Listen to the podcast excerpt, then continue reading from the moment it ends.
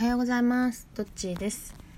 えっ、と私は今日の140文字という140文字ぴったりの投稿を平日毎日 SNS に投稿していて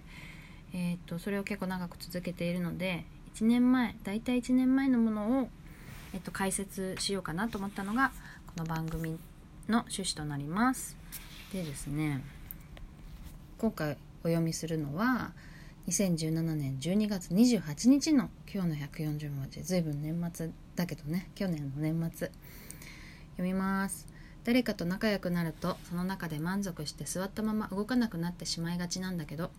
それをできるだけ外にも見えるようにした方が健全なんだと思う。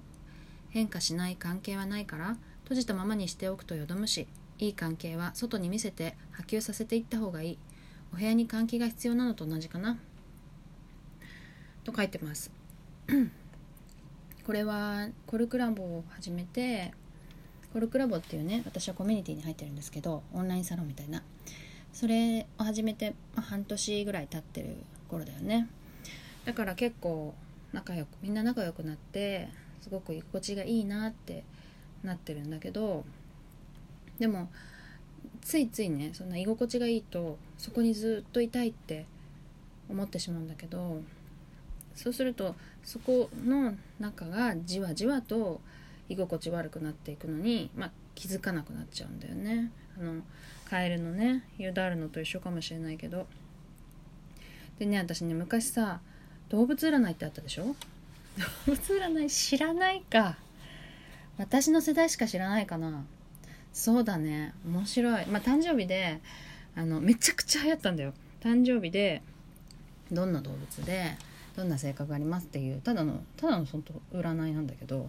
それで私は小鹿だったわけ。でまあすすごい当たってると思って小鹿っていうのはあの仲いい人とはすごく仲いいし大事にするんだけどそうじゃない人にはちょっと冷たくてこうなんかブルブル増えてるみたいな感じのね性格でその時はすごい当たってると思って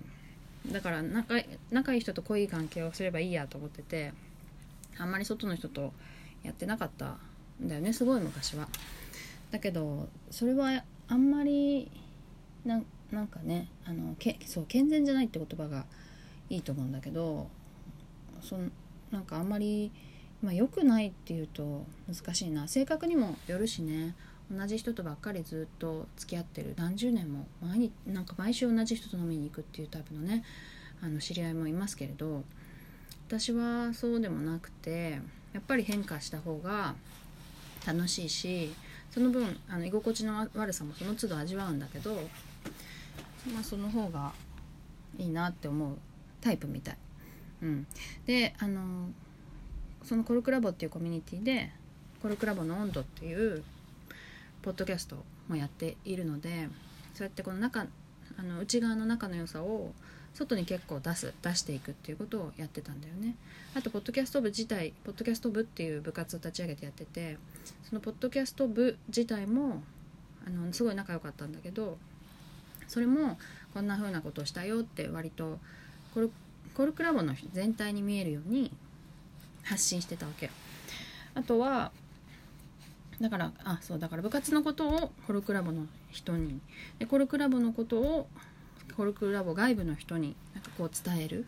ようにしててそうするとまあある程度中に入りやすくなってきたり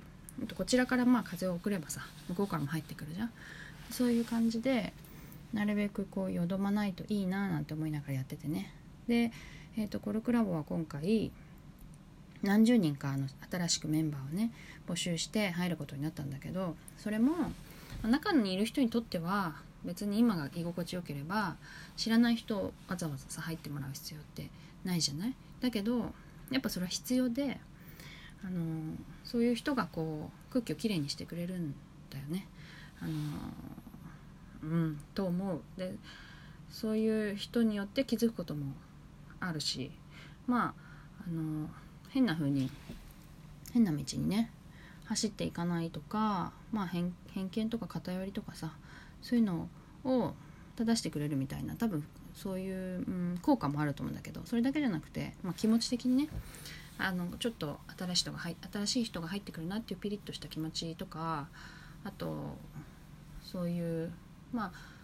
常にそういう人を受け入れるような体制とか、うん、がいいなと思ってて前さかなクンが言ってたけどなんか海にいる魚は喧嘩しないいじめがないのに水槽に入れた途端いじめが起こるって言ってたね。だからそうあの、まあ、閉じた世界でずっと何も循環されないと多分よどむんだよね。というのがあの言いたかったんだよな。と思います。じゃあもう一回読みたいと思います。誰かと仲良くなるとその中で満足して座ったまま動かなくなってしまいがちなんだけどそれをできるだけ外にも見えるようにした方が健全なんだと思う変化しない関係はないから閉じたままにしておくとよどむしいい関係は外に見せて波及させていった方がいいお部屋に換気が必要なのと同じかなということで今日の140文字リサイクルは終わりにしたいと思います。さようなら。